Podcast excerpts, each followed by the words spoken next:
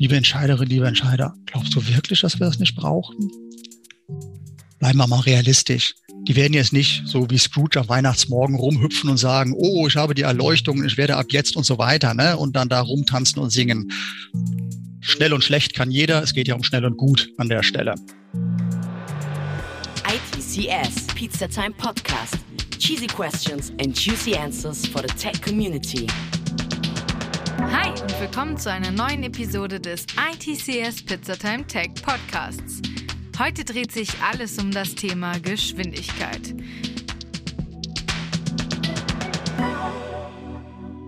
Dass heutzutage alles schnell laufen muss, ist klar. Doch wann ist schnell schnell? Auf diese Frage komme ich gleich nochmal zu sprechen. Die Bedeutung von Need for Speed hat nicht nur was mit dem gleichnamigen Spiel zu tun. Geschwindigkeit spielt auch eine entscheidende Rolle in der IT. Schon der Darwinismus spricht von Survival of the Fittest und meint nicht, dass der oder die Stärkste überlebt, sondern wer sich schnell an das Umfeld anpassen kann. Das Prinzip gilt auch für Unternehmen, wenn es beispielsweise um den Aspekt von neuen, vor allem innovativen Entwicklungen geht. Welchen Wert die Geschwindigkeit einnimmt und wann ist schnell eigentlich schnell? Was meinen wir damit? Das und vieles mehr wird euch Uwe Friedrichsen, CTO der Codecentric AG, verraten. Also schnell, schnallt euch an und viel Spaß beim Reinhören. Vielen herzlichen Dank. Mein Name ist Uwe Friedrichsen. Ich bin schon ein bisschen länger in der IT und ja, heute da in meiner Rolle als CTO von Codecentric. Und dann geben wir auch mal gleich Gas, ne? Denn es geht ja um hohe Geschwindigkeit gehabt. Hohe Geschwindigkeit, wir reden ja auch bei Cozentric, ist das auch ein Thema, ein großes Thema von uns. Und deswegen will ich heute auch mal ein bisschen drüber erzählen, warum wir das für wichtig halten und was wir damit meinen. So, mich selbst vorgestellt hatte ich ja schon, können wir direkt reinspringen. Hohe Geschwindigkeit, schnell machen. Kommen ja erstmal so die ersten Fragen. Was bedeutet denn das überhaupt und wie schnell ist denn schnell? Fangen wir also mit der ersten Frage an. Was bedeutet denn das überhaupt? Wenn man von hoher Geschwindigkeit redet, dann denken die meisten als erstes so über Geschwindigkeit, Velocity, Throughput, Output, Features per Zeiteinheit, so schnell wie möglich da und stöhnen wieder und denken, ach, da will uns einer gerade wieder verkaufen, dass es wichtig ist, den nächsten Gang im Hamsterrad reinzuhauen. Und um da ganz klar zu sein, m -m, darum geht's nicht, wenn wir über hohe Geschwindigkeit reden. Also, worum geht's dann? Und dann gibt's da, wenn die Leute ein bisschen länger drüber nachdenken, das nächste, was ihnen dann so einfällt, ist dann so Deployment Frequency. Wie häufig bringe ich neue Software nach Produktion? So. Das ist auch, das ist nicht unwichtig, aber darum geht's mir auch nicht.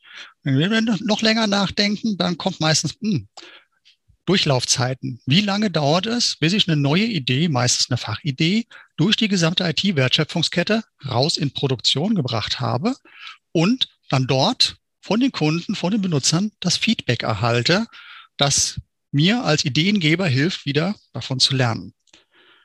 Und zumindest wenn ich von Geschwindigkeit rede, rede ich von diesem, von den Cycle Times, den Durchlaufzeiten. Die Deployment Geschwindigkeit, die Deployment-Häufigkeit, Frequency, die muss halt einfach dazu passen. Ist halt auch klar. Ich kann kein Feedback in drei Tagen kriegen, wenn ich alle sechs Monate ausliefere. Umgekehrt übrigens, und das ist auch wichtig zu verstehen, es hilft nicht jede Woche auszuliefern, wenn meine Durchlaufzeiten trotzdem neun Monate lang sind, äh, bis also eine Idee draußen beim Kunden ist in Produktion. Und was wir übrigens bei ganz vielen Unternehmen sehen derzeit noch immer. So, mh, also Cycle Times. Ja. Wie schnell? Weil man ja schon unterschiedliche Größen gehört. Und wenn ich über schnell rede, dann meine ich diese Liefergeschwindigkeit, also Durchlaufzeiten und Qualität. Schnell und schlecht kann jeder. Es geht ja um schnell und gut an der Stelle. Okay, hohe Geschwindigkeit, Cycle Times, idealerweise untertägig. Ich rede ja auch immer mal wieder mit IT-Entscheidern darüber. Und so eine typische Reaktion, die dann kommt, ist, brauchen wir nicht. Ja, so haben uns so ein bisschen häufiger liefern, drei Monate, alle drei Monate jetzt. Monatlich wäre ganz nett, aber diese Durchlaufzeiten war noch nie ein Thema, brauchen wir nicht. Und dann sage ich dann, hm, aber wie sieht denn das dann mit postindustriellen Märkten aus? Post was? Ja. muss man noch ein bisschen erklären, das Ganze. Eigentlich wäre das auch noch eine relativ lange Erklärung, die ich jetzt liefern müsste, so von vorindustriell, industriell, postindustriell, Treiber, alles, haben wir aber gar keine Zeit zu. Also gucken wir mal auf die absolute Essenz von dem Ganzen. Halten wir mal vorindustriell und postindustriell nebeneinander. Und bei industriell war es so, dass die Grundannahme, wenn ich alles weggemacht habe, die Grundannahme, die ganz unten drunter liegt bei industrieller Fertigung ist, dass die Nachfrage viel, viel größer als das Angebot ist. So, und das treibt eigentlich alles andere, weil damit ist das ein anbietergetriebener Markt. Die Geschwindigkeit kann man selber festlegen als Unternehmen. Die Erfolgswahrscheinlichkeit ist hoch, weil ist ja eine ganz hohe Nachfrage dann. Ne? Ich habe viel Zeit, praktisch meine Investitionen zu refinanzieren und damit ist meine normale Strategie, ich versuche so viel wie möglich, so kosteneffizient wie möglich zu produzieren. Also so dieses Velocity-Ding, was ich vorher gerade durchgestrichen habe. Wenn ich aber in einen postindustriellen Markt gucke, dann hat sich dieses Verhältnis zwischen Angebot und Nachfrage umgedreht. Das heißt also, ich habe viel, viel mehr Angebot als Nachfrage was ja in den meisten Märkten heutzutage gilt. Und damit treiben die Konsumenten im Prinzip die Marktgeschwindigkeit, beziehungsweise eigentlich die Unternehmen, die sich am schnellsten auf deren Bedürfnisse einstellen. Dass ich erfolgreich mit einer neuen Idee bin, ist eher geringe Wahrscheinlichkeit, weil warum sollten Sie bei mir kaufen? Sie haben ein Riesenangebot. Nur wenn ich die Bedürfnisse der Kunden am besten treffe, schaffe ich das. Und ich habe auch nicht viel Zeit, das zu refinanzieren, weil es ist alles hochdynamisch, das Ganze. Das heißt, eigentlich geht es da nicht mehr darum, so billig wie möglich, so viel wie möglich zu produzieren, sondern so viel Feedback sich wie möglich von den Kunden zu holen, sich schnell darauf anzupassen, weil das ist mein Schlüssel zum Erfolg in einem solchen Markt. Hier auch nochmal zusammengefasst, wie gehabt, in postindustriellen Märkten ähm, gewinnen nicht diejenigen, die so billig wie möglich, so viel wie möglich produzieren, sondern die, die so schnell wie möglich auf die immer wieder verändernden Bedürfnisse und Wünsche der Kunden einstellen können. Dafür brauche ich kurze Feedback-Schleifen. So, das habe ich jetzt meinem Entscheider oder meiner Entscheiderin erklärt. Und dann guckt die mich halt erstmal an und sagt, ist ja okay, verstehe ich. War jetzt eine Business, hast du mir gerade erzählt, aber wir reden ja eigentlich über IT. Was hat das jetzt mit IT zu tun? Okay, muss man auch noch mal kurz drauf gucken. Eigentlich auch wieder eine lange Geschichte, die ich jetzt erzählen müsste, so von den Grundlagen der oder Grundbeginn der kommerziellen Softwareentwicklung bis heute und wie sich das alles entwickelt, gemacht, getan und verändert hat. Aber haben wir jetzt auch keine Zeit für, gehen wir auch mal wieder, schnappen uns die Essenz. Wenn ich auf IT heute gucke, IT heutzutage ist das Nervensystem eines jeden nicht trivialen Unternehmens. Die gesamte Business-DNA ist in IT kodiert. Ich meine, das ist eigentlich die Essenz dieses gesamten schönen Schlagwortes digitale Transformation oder Digitalisierung, die ja seit 40 Jahren mehreren Wellen abläuft. Meine Prozesse sind voll mit IT die IT ist ein integraler Bestandteil meiner Kundeninteraktion, meiner Kundenschnittstellen. Die IT ist ein mittlerweile ein integraler Bestandteil vieler Geschäftsmodelle geworden. Und wenn ich das Ganze zu Ende denke, wird die IT neue Möglichkeiten schaffen für ganz neue Geschäftsmodelle, sogar für ganz andere Arten von Märkten, die wir uns heute noch gar nicht vorstellen können.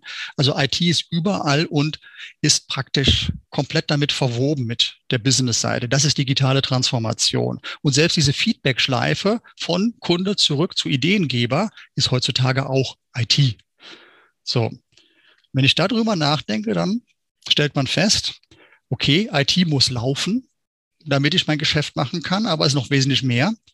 Ich kann nichts mehr verändern auf meiner Geschäftsseite, ohne dass ich IT anfasse, weil ich IT ist überall, das ist mein Nervensystem. Das heißt also, IT beschränkt die Geschwindigkeit, wie schnell ich was verändern kann, wie schnell ich mir Feedback von meinen Kunden holen kann. Oder um es nochmal so ganz prägnant auszudrücken, heutzutage sind Business und IT die gleiche Seite der gleichen Medaille. Und auf der anderen Seite ist der Markt. Also eigentlich reden wir nicht mehr über Business IT Alignment. Das muss eigentlich heutzutage durch sein. So, gehen wir zurück zu unserem Entscheider oder Entscheiderin. Guckt mich dann manchmal an und sagt, ja, gut, aber mein Markt ist nicht postindustriell. Könnten wir jetzt drüber diskutieren, ist aber meistens müßig, muss man ganz ehrlich sagen, weil kann sein, dass die Person recht hat, kann sein, dass die Person sich was vormacht, ist auch egal an der Stelle. Denn das ist ja nur eine von den ganzen Mengen Dinge, wo das Ganze Wert hat, wo hohe Geschwindigkeit einen hohen Wert hat. Da gibt es ja noch viel mehr Dinge, oder einen hohen Wert hat.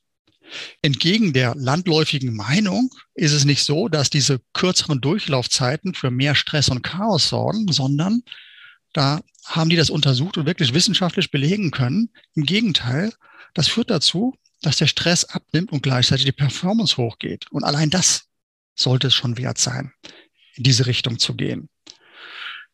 Nun kann es natürlich immer noch sein, dass unsere Entscheider nicht ganz überzeugt sind. Ist auch okay. Ich meine, die sagen, ja, da steht ja auch immer nur drauf, kann, kann, kann. Das ist keine Sicherheit, soll ich jetzt wirklich Geld investieren. Das ist auch wichtig zu verstehen. Hohe Geschwindigkeit ist keine Garantie dafür, dass alles besser wird. Hohe Geschwindigkeit öffnet einem ganz viele neue Optionen, Dinge anders und deutlich besser zu machen. Und da gibt's auch noch viel, viel mehr davon. Ich habe hier mal einfach ein paar kurz anskizziert. Nochmal, so gute Handvoll, was einem auch noch für neue Möglichkeiten eröffnet werden, wenn man auf hohe Geschwindigkeit gibt, die man schlicht und ergreifend nicht hat, wenn man langsam ist. Zum Beispiel muss man einfach gnadenlos automatisieren, wenn man so schnell werden möchte. Alles aller Routine-Tätigkeiten muss man einfach automatisieren. So, das hat ein paar zusätzliche Effekte, denn durch die Automatisierung von Routine-Tätigkeiten passieren weniger Fehler. Leute werden glücklicher. Ich meine, wer von uns hat schon Spaß daran, andauernd irgendwie manuell stumpf irgendwelche Sachen zu wiederholen, wiederholen, wiederholen. Und wir haben mehr Kapazität für Dinge, die wirklich sinnstiftend sind. Also, die Leute, die Beteiligten sind glücklicher, ich spare Geld, die Prozesse werden robuster. Cool. Ist auch noch mehr. Zum Beispiel kann ich sogar Prozesse deutlich vereinfachen und dafür sorgen, dass es wesentlich sinnstiftender wird. Weil wenn ich hingehe und Geschwindigkeit einen Wert gebe, was ich jetzt hier tue, wird plötzlich sichtbar, wo Dinge in der Vergangenheit einfach sich aufgebläht haben und teilweise zum Selbstzweck geworden sind. Zwar unter dem Deckmäntelchen, Qualität zu erhöhen, aber eigentlich schon lange sich vom ursprünglichen Zweck entfernt haben. Und das wird gnadenlos sichtbar, wenn ich Geschwindigkeit einen Wert gebe. Das heißt also, Geschwindigkeit zwingt mich, mich auf Mehrwert zu fokussieren. Und dann finde ich ganz viele Stellen, wo ich sagen kann, oh, das könnte ich einfacher machen. Das brauche ich gar nicht mehr. Oh, das könnte ich aber auch anders machen und so weiter. Also, und das, damit kriege ich einen Fokus wirklich wieder drauf auf das Zweck der Sache, auf Mehrwert und Routinen und Gewohnheiten haben da wenig Chance. Reduziert eine Menge Stress, spart einem Geld, macht mehr Spaß, man wird sogar produktiver. Cool.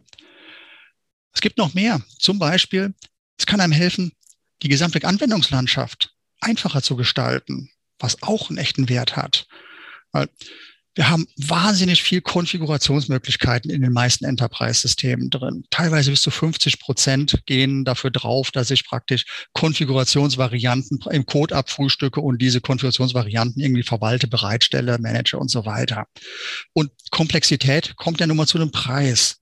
Code wird schwerer zu lesen, zu verstehen, zu ändern, zu testen, zu debuggen. Das wird alles teurer, schwieriger, es kommen mehr Bugs, es wird instabiler in Produktion, ist irgendwie, Komplexität ist nicht gut. Und warum sind so viele Config-Optionen vielfach im Code drin? Weil es einfach so lange dauert, bis eine Änderung in den Code implementiert ist. Und der Fachbereich sagt, er braucht für nächste Woche eine Veränderung und die IT sagt, na gut, Durchlaufzeiten bei uns sind gerade bei neun Monaten.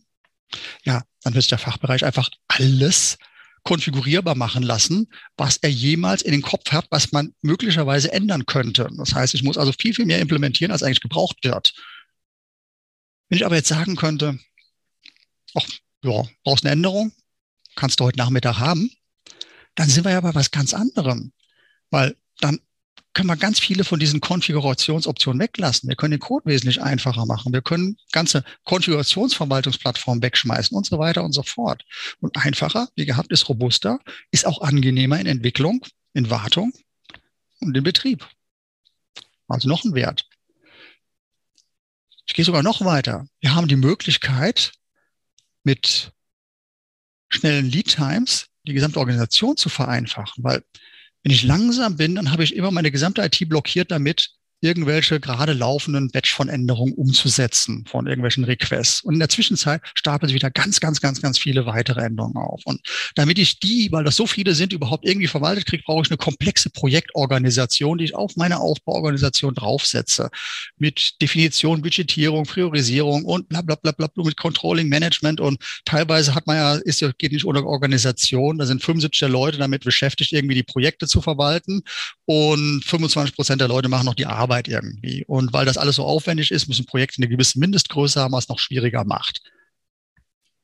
Wenn ich mir jetzt vorstelle, hm, wenn ich so schnell bin mit meiner Umsetzung, dass sich das gar nicht erst lange auftürmt, sondern dass ich die relativ zügig abarbeiten kann, dann kriege ich ganz neue Möglichkeiten, weil dann kann ich möglicherweise im Idealfall, es gibt eine ganze Reihe Unternehmen, die haben das gemacht, meine gesamte Projektorganisation einfach wegwerfen. Ich kann das mit meiner normalen Aufbauorganisation, mit meiner Linienorganisation umsetzen alles. Und alle Leute sind sogar noch entspannter dabei, weil es geht schneller, man hat weniger Stress, sonst was, man hat stabile Teams, was auch toll ist und so weiter.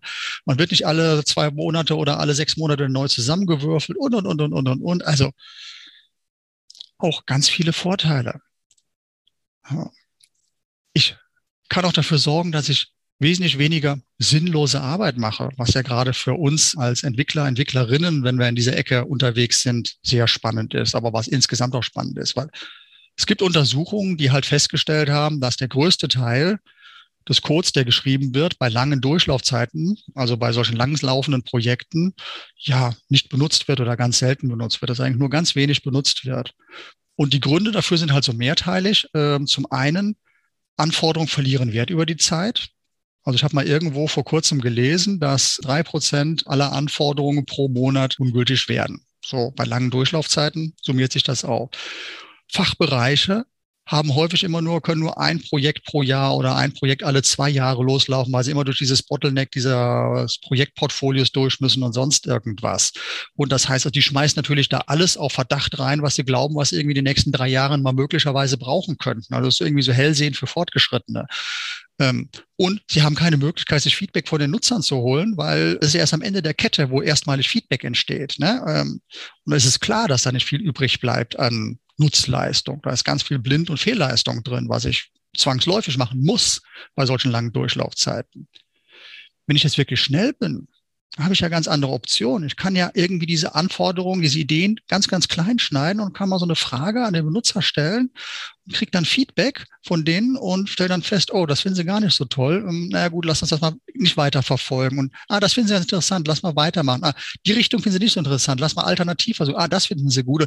Ich habe halt ganz andere Möglichkeiten, meine Investition zu steuern und mich daran zu machen. Und auf der Entwicklerseite, wie cool ist denn das, wenn ich nicht da einfach nur stumpfsinnig irgendeinen Backlog abarbeite, sondern täglich Feedback kriege dazu, wie gut die Nutzer meine Arbeit finden und mit denen zusammen das justieren kann. Ich meine, das macht tausendmal mehr Spaß, als wenn ich da einfach irgendwie stumpfen Backlog abarbeite. Ne? Also tolle Möglichkeit.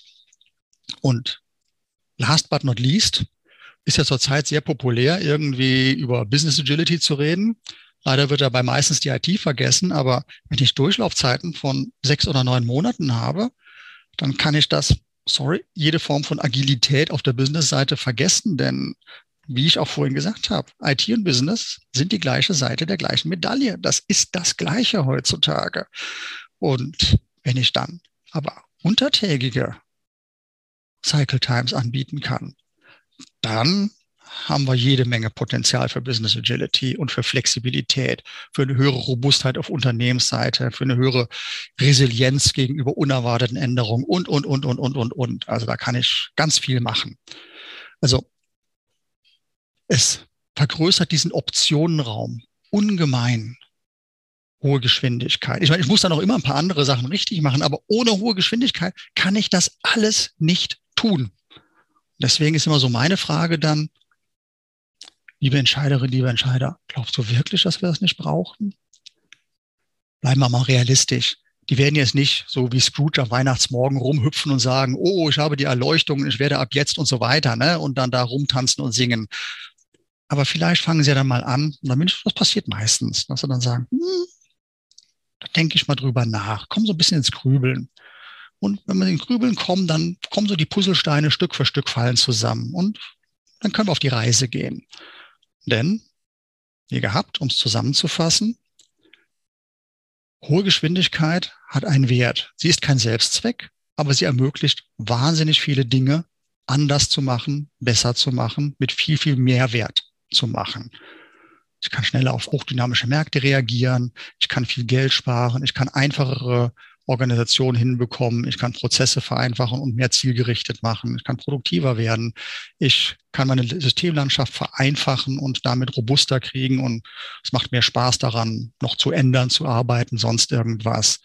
Und, und, und, und, und. Und ganz wichtig natürlich, es macht mehr Spaß für alle Beteiligten mit allen Nebeneffekten, die da dran sind. Deswegen so meine Sicht darauf. Eigentlich gibt es keine echte Alternative dazu. Und das ist der Grund, warum wir bei Cocentric das zu einem wichtigen Thema für uns gemacht haben, unseren Kunden zu helfen, das zu machen, weil wir glauben, dass es dann unseren Kunden hilft, eben viele Vorteile zu heben, auf ökonomischer Seite, aber auch auf menschlicher Seite. Und sind wir mal ganz ehrlich, auch ein bisschen Egoismus natürlich auch drin, weil macht uns natürlich auch viel, viel mehr Spaß, in solchen Umfeldern zu arbeiten. Das war das, was ich dabei hatte für euch. Ich hoffe, das gab so ein paar interessante Ideen und Anregungen dabei und bin auch jederzeit immer für Diskussionen jeder Art, was das angeht, offen. Danke. Vielen Dank an Uwe für den aufschlussreichen Vortrag. Ich schieb mir jetzt schnell eine Pizza in den Ofen und freue mich, wenn ihr wieder nächste Woche zu einer frisch servierten Episode des ITCS Pizzatime Tech Podcasts reinhört. Ach, und einen schönen ersten Advent. Bye! ITCS Pizza Time Podcast.